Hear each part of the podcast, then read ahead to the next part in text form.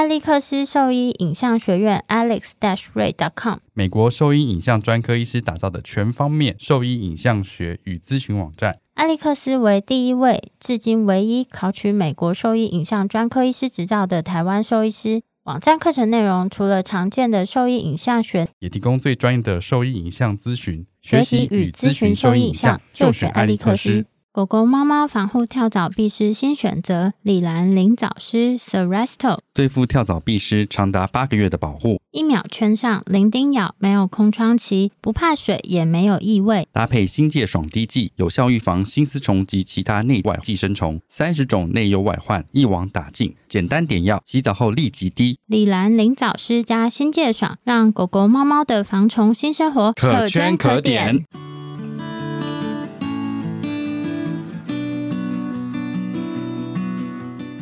您现在收听的是 Wonder Vet Talk 超级好兽医的闲聊时间，我是兽医师肖慧珍，我是兽医师林哲宇 Steven，在这边我们会用轻松谈论的方式带给大家一些简单而正确的小动物相关资讯，也会和大家分享兽医日常发生的有趣事情。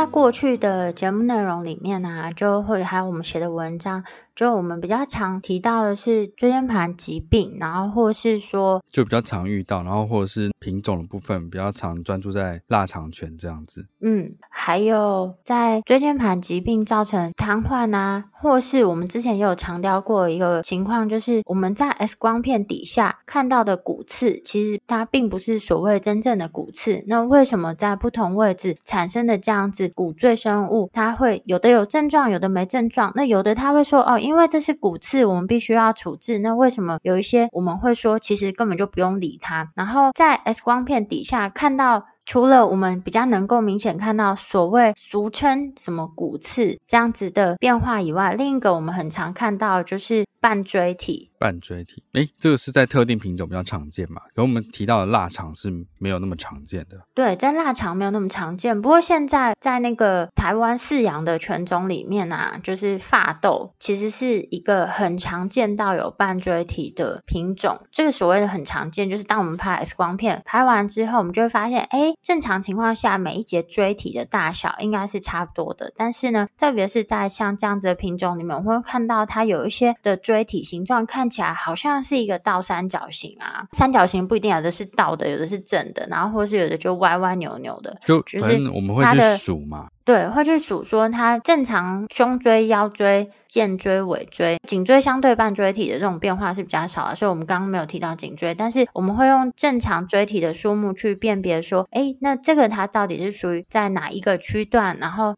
变形的程度大概是到什么样？那常常呢，医师会看到说，哦，这就是品种好发的啦，就是不用管它。那这件事情到底是正确还是错误的？就是今天跟大家做一个小小的分享，就是到底你说很多时候是几率性的发现，例如说我可能在做健康检查的时候才发现说，哎，他的那个胸椎那边有半椎体这件事情，这是比较常见，是这样吗？嗯，对，但是通常他们，如果你看到它外观上有一个特征的时候，其实就可以预期，在拍 X 光片的情况下，它很有可能就有这个半锥体的出现。那你猜是哪一个特征？外观上，对，就是我今天不用看那个身体是歪的。呃，好，这也是一个，就脊椎侧弯的感觉嘛，或者是身体比较短。没有身体比较短，呃，硬要讲勉强也可能可以算是。然后还有什么拱背看起来身体就会比较短啊？对啊。然后还有刚刚讲的其实都是一样的啊，就是只是它的方向不一样啊。对，方向不一样。还有一个，还有一个蛮重要的。还有一个。对，其实还有一个。之前我们去上那个刘医师的课的时候，其实他有稍微提到。你说鼻子是短的？不是，不是，不是。那我说的对不对？不对，你没有提到这个。其实刚有一些小小的提示啦。不然是什么？就是在这些狗种里面啊，我们刚刚是只有提到法斗啦，但是其实像这种，我们今天主要着重就是讨论这些所谓的短头或是短吻犬种，就是法斗、英斗，然后还有八哥，还有另外一个的话是那个波士顿梗。这几个这四个好了。但是呢，其实他们中间之间是、哦、不不不，Boston Terrier。对对对，但是他们其实之间是就是他们不能全部都归在同一组。但是呢，要讲的是说，如果我们在他们外观上看到，刚刚你讲的是对的，比如说看起来他身体好像就整个躯干的地方看起来就可能有左侧弯、右侧弯，或是它是拱背，那这个我们就可能会怀疑说它是不是本身就有这个半锥体存在。那另外一个的话，就是他们的像螺旋样的尾巴，尾巴吗？对对对，哦，就是叫 school tail。因为这个 school tail 啊，它其实是因为基因。有异常，所以才会造成它的尾椎啊会缺乏很长一段。那它留存下来的那些尾椎，它们是融合在一起，所以才会形成像这样子的螺旋尾巴的造型。哦，因为这个基因呢，它会跟椎体的变形是有关联性的，所以当我们看到有这样子尾巴的时候，我们就可以。比较怀疑说它本身可能也具有半椎体这样子的情况，这样讲、清楚吗？就可以知道，就会怀疑啦。目前我看的资讯里面，它是这样子描述的，不晓得我是不是有解读错。小小的统小小的总结是，就是这些英斗、法斗、巴哥或波士顿梗，他们如果有这个脊椎侧弯或者是拱背的情况，甚至有这种螺旋状尾巴的情形，就可以合理怀疑它有半椎弓的情况。对，但是刚刚讲的有一个是错误的。虽然他们都有，应该是说基因造成它的椎体容易有变形的情形，然后所以它才会有好发半椎体，然后以及像这样子的螺旋尾的情况。但是比较特别的是呢，在里面啊，诶，其实上次那个刘医师有特别提到，就八哥它其实不能跟法斗、英斗他们合并一起来看，主要是因为八哥跟其他这几种短吻犬，它们有基因上的差异，它们是来自于不同的祖先，虽然外。外观上看起来很像，但是呢，实际上八哥它是没有造成这个 school tail 的基因哦。所以因为这个原因呢，八哥和法斗、英斗他们好发的一些脊髓疾病是有一点点不太一样，还算清楚吗？那所以台湾看到哎。大概可以知道，我说，所以在台湾看到的这种状况，例如说，我看到了八哥还是有类似这种半锥弓的情况，不算少的情形，有可能是因为它跟法国斗牛犬混出来的结果吗？不是，是就是它是应该是说，就是目前推论是这个基因造成它这个 school tail 嘛，然后它可能会跟脊椎的变形是比较有关系。但是这不是全部的原因啦，你也知道跟这种基因有关，不是绝对的。然后当然是多基因的问题嘛。相对啦，他是没有特别指出是多基因，但是他说就是八哥他也有这个斑锥体啊，但是他有这个 tail，但是他其实是没有这样子的基因情况。你是说关联性吗？对对对，就是这个基因的变异，其实在八哥身上是没有发现的。目前我阅读我自己解读的是这样子。有机会的话，再跟刘医师求证，因为我相信他目前应该是全台湾最懂短吻犬的人，可以这样讲吧？嗯，怎么了？你为什么这个嗯就是来的这么迟？没有啊，因为录音的延迟吧。然后虽然有这个基因变化存在啊，但是半椎体它的形成主要是因为它的那个脊椎中间的这个骨化中心出现了变化，所以会让它的。这个椎体，它们在生长的过程中，它生长的速度不一致，所以它才产生这个椎体变形的情形。那根据它椎体变形的程度，它又分成好几种亚型，但是这个我们就不去细分。但是最主要出现半椎体的原因是这样子。那我这边再分享一些比较有趣的内容，然后这个也是在这文章里面就是有看到，就是这是一个在二零一八年的研究，然后他是说就是在巴哥啊，如果你看到它有一些异常的就是步态出现的话，通常我们看到这种神经性的疾病跟他们的死亡其实不会直接画上等号，因为就我们的认知里面，癌症啊或者其他慢性疾病可能还是比较常见的死因嘛，但是如果在巴哥你看到这种异常步态的话，其实它也是其中一个很常见造成死亡的原因之一。另外的话，就是在二零一七年的一个研究里面显示呢，在这是在法国一个后送医院他们做的一个统计啊，就是说在所有来看诊的病患里面，应该是所有来看诊的法国斗牛犬里面呢，有百分之十八点七，它是因为神经症状来就诊。其实比例还蛮高的，就五分之一，接近对、啊、对，接近五分之一。因为刚刚我们提到啊，虽然法斗、英斗、巴哥还有波士顿梗，他们都算是我们比较常看到这些短吻或者短头品种的狗狗，但是因为它们基因上其实是有这样的差异，所以他们会好发不同样的脊椎的疾病。那像发痘啊，它是比较好发急性的椎间盘突出的疾病，但是如果是八哥的话呢，它是比较常见像那种复杂性的脊椎变形的情况，那这个也是有可能会导致后面的这些神经症状这样子。诶，所以说这个半椎体的这个问题，究竟跟它发生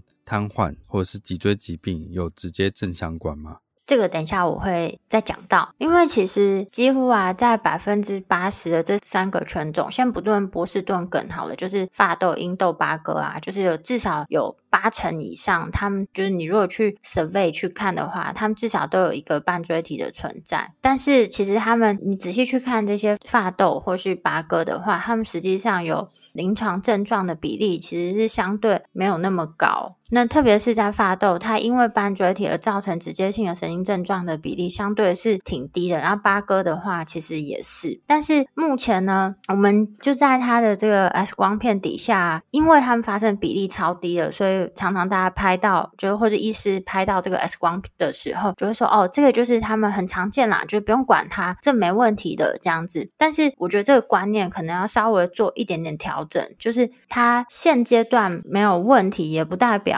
它是完全稳定的。有两件事情可能要提醒一下，就是说，第一个是刚好提到啊，就是发痘，如果它出现斑锥体的话，其实它在临床上有神经症状的比例是超级超级低。但是八哥它其实是不太一样的，因为它比较常见，因为它的这些脊椎变形而造成有临床症状，所以比起来看的话，八哥呢，我们看到半椎体的时候，我们不能很直接的跟家长讲说，哦，这个没关系啊，不用管它，不用担心。八哥的话还是要更注意，因为他们是比其他犬种来讲是更容易有这些神经症状的出现。那它到底要变形到什么样的程度？我们就第一个是它到底有几个椎体，有半椎。体以及它到底要变形到什么样的程度，我们才需要去担心？因为我相信它每一只它变形椎体的数目，跟它这种变形造成的弯曲程度，可能是。不太一样，然后在狗呢，其实我们比较常见它脊椎整个，就我们去看这整只狗的脊椎，然后比较常见的是有两个形态。我自己觉得，在人的话就是有三种形态，那比较常见就是刚刚你有提到一个，就是它背是拱起来，然后这个叫做 kyphosis，然后另外一个的话就是它脊椎是往侧边弯，然后这个叫做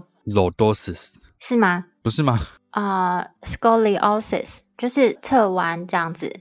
所以可能我觉得比较常见的是 kyphosis 跟这个 scoliosis。然后，那所以其实它中间还有很多细节。那反正这边主要是要提醒的是说，就是刚刚我们有讲到它半椎体的数目啊，还有它整个弯曲的程度。那但弯曲的程度呢，其实你没有办法单用摸的啊，就决定说哦，这个多弯，或是它到什么样，你就决定它的风险高或低，或是它可以完全不被在意。嗯、那其实很多学者他们都是在研究说，既然我们都发现它有这个问题啊，然后而且特别是在八哥，它有这样子半椎体，它它更容易有神经症状出现，那我们是不是有什么样的筛选机制，能够更早的去预防，或者是我们需要在筛选出来什么样的病患，我们特别要去注意这样子的情形。然后目前看起来呢，就是他们有建议几个方向。第一个的话，就是你去测量，就是这通常是医生要做啦，就是在脊椎上面去测量一个叫做 Cobb angle，这个没有中文，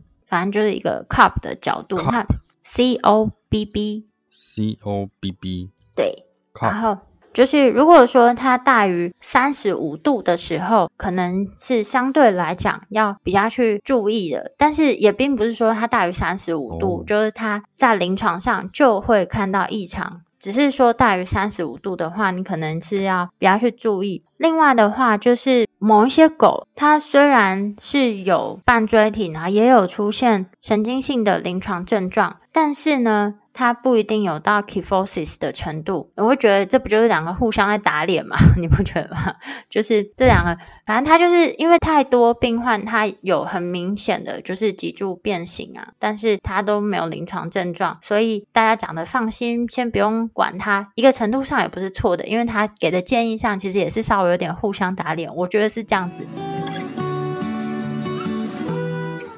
我是美国肿瘤科和心鱼兽医师。您现在收听的是 Wonder Vet Talk，超级好兽医的闲聊时间，最专业的小动物知识 Podcast 频道。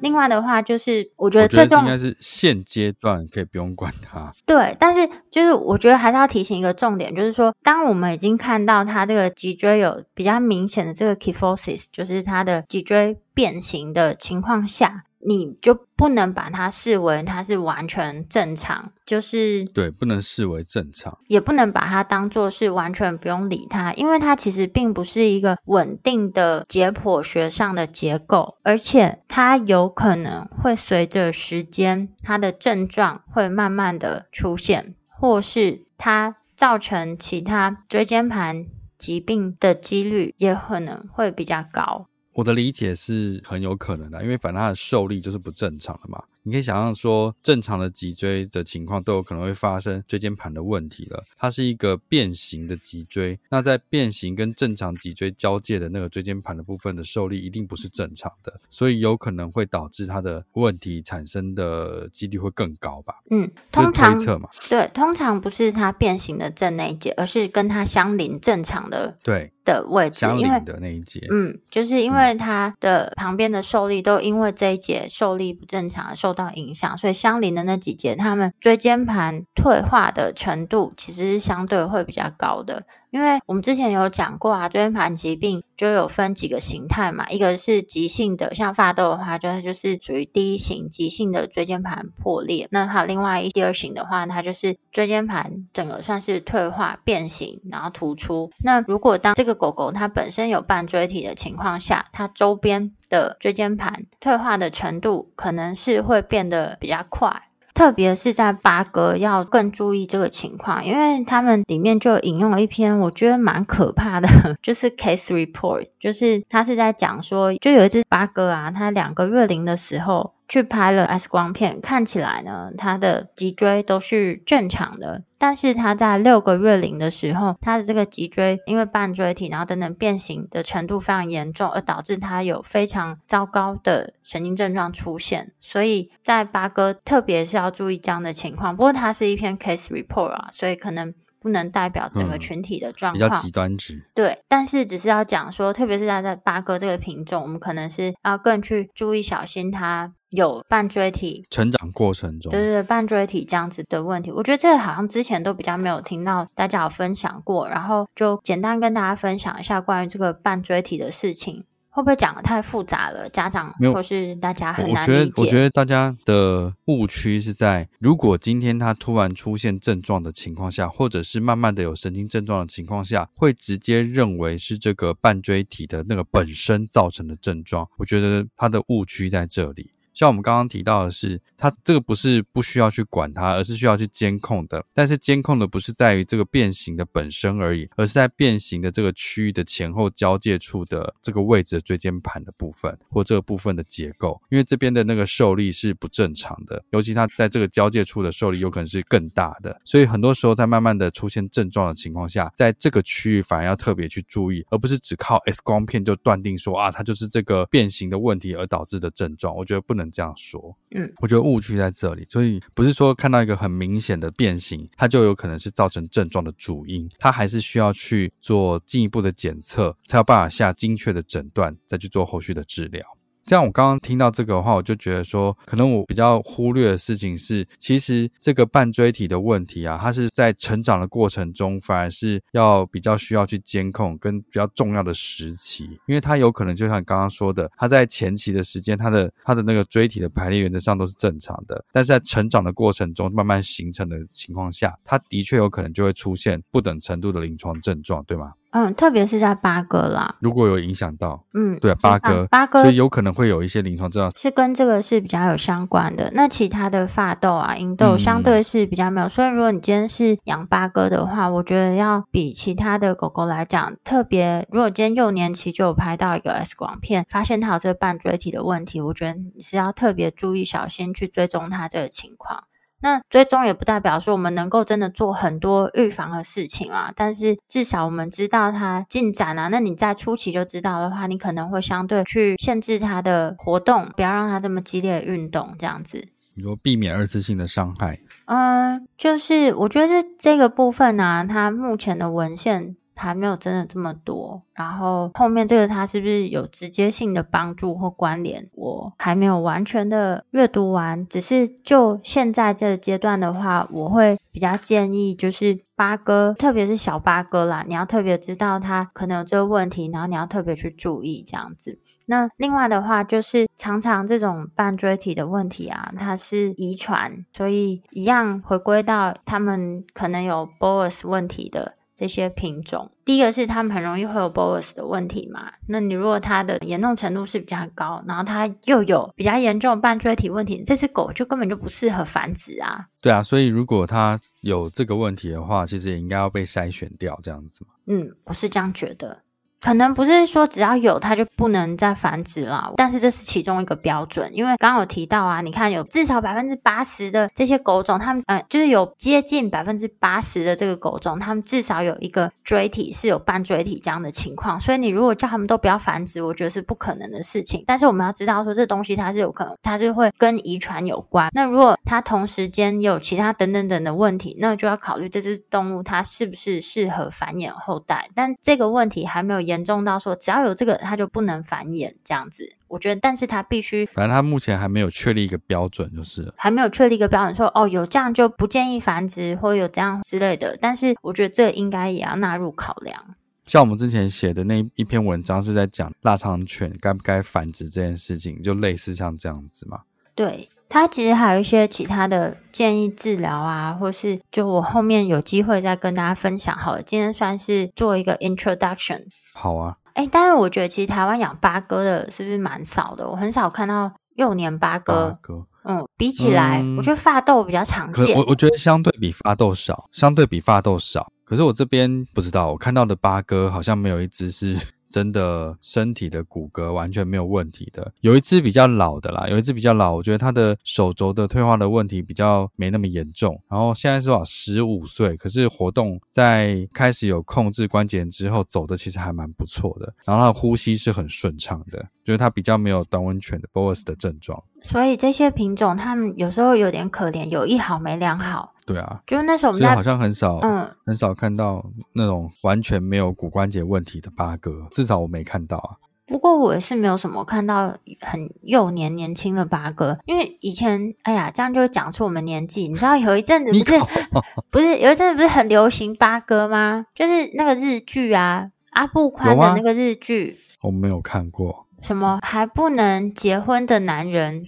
或是有的叫熟男不结婚。里面他就养了一只八哥啊！哦，真的耶？对啊，没有吧？就像我们之前讲的这个日剧，然后还有那个《Man in Black》（M.I.B.）。嗯，我以为你要唱那首歌。M.I.B. 里面有一只八哥啊，就那只八哥出场的时候都会有一个歌啊。呼啦啦多少那个？对啊，我我我这样子，就是好像只有这样子啊，其他好像没有什么特别流行的时间啦。所以我觉得它的盛行率比较低，但法国斗牛犬的饲养的热门度还是很高的。就我最近在看的这本书啊，它其实就是之前我们有小小分享过，就是是一本专门针对这些扁脸狗狗啊、短头短吻犬它们的健康啊，还有它们的福利的一本书。然后里面呢、还有一篇文章啊，它就有提到说，就是它其实是一个问卷调查啦，调查说，诶，就是大家。基本上在筛选伴侣动物的时候，是依据什么样的标准？那为什么法斗会在欧洲地区是这么流行？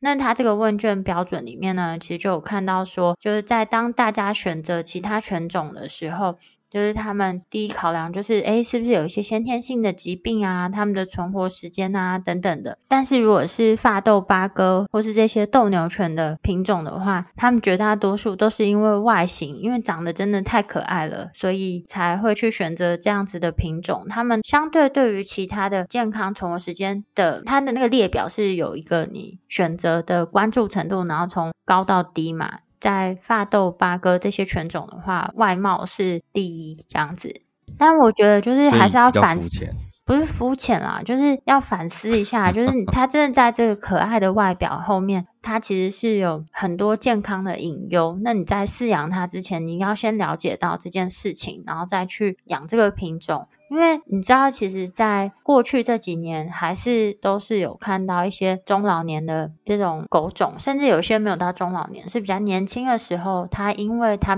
家长没有办法照顾他疾病上的一些问题而弃养，或是有一些被照顾的非常的差。还是有啊，就如果以品种犬来讲，我觉得这些狗种它们发生这样的比例其实并不低。如果你在想要养这个狗狗之前，就是能够先做一些功课，了解一下它们的这些健康状况，然后我觉得会比你单纯看它外表就把它带回来，毕竟它是带回来就是一个家人嘛，就是你不能只。看外观，就是它不是一个没有生命的物体，你就是只是看它外观就把它带回来，其实你还后面要对它负很多责任的。那为了这个长达十几年的责任，稍微做一点功课，我觉得不为过吧。好，还算可以理解吗？刚刚的说明，我觉得可能再统整一下好了，就是讲列点几个重点了。又是我今天我讲的，换你列点。又是我讲，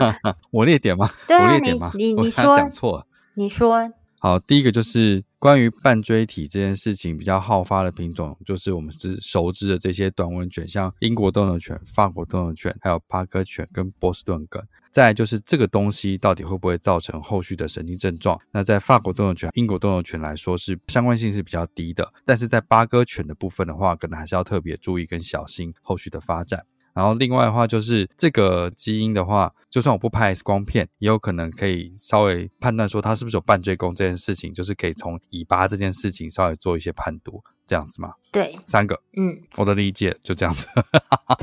很烂吗？不会啦，很好。然后。但是要特别注意的是，八哥它其实是没有这个基因，但是它同时呢也有这个螺旋尾巴的状况，所以我们在考量半锥体跟神经症状相关性的时候，八哥其实是要独立出来思考跟注意的。特别是八哥，你可能要从幼年开始就要注意它是不是可能有这样的状况，以及在它的成长期，它是不是可能有一些神经症状出现。另外，这个疾病就是半椎体，它其实是会遗传的，所以在繁衍它后代的时候，也会建议把这一点也纳入考量。就是如果说它同时具有，比如说 BOAS 问题，然后又有比较严重的半锥体问题，同时它可能已经有神经症状，那我们可能在繁衍后代的时候要慎选，就是这个动物它可能不适合再做这样子持续性的繁殖。然后半锥体本身它并不是一个稳定的解剖学上的构造，所以当有半锥体存在的时候，不能完全忽略不去管它，因为它就不是正常的。还是有可能会加速一些神经相关的疾病的进展，所以当他有这个斑锥体的情况下，要了解、认知到这件事情，大概是这样子。希望今天以上的说明，大家听得懂，然后如果说对我们分享的内容有兴趣或是有疑问的话，可以上我们的网站，我们的网址是 triple w 点 wondervet 点 com 点 tw，或是 Google FB 搜寻 wondervet 超级好收益都可以找到我们哦。喜欢我们的内容，也可以点选 Apple Podcast 上链接，请我们喝杯饮料哦。那今天节目先到这边喽，拜拜，拜拜。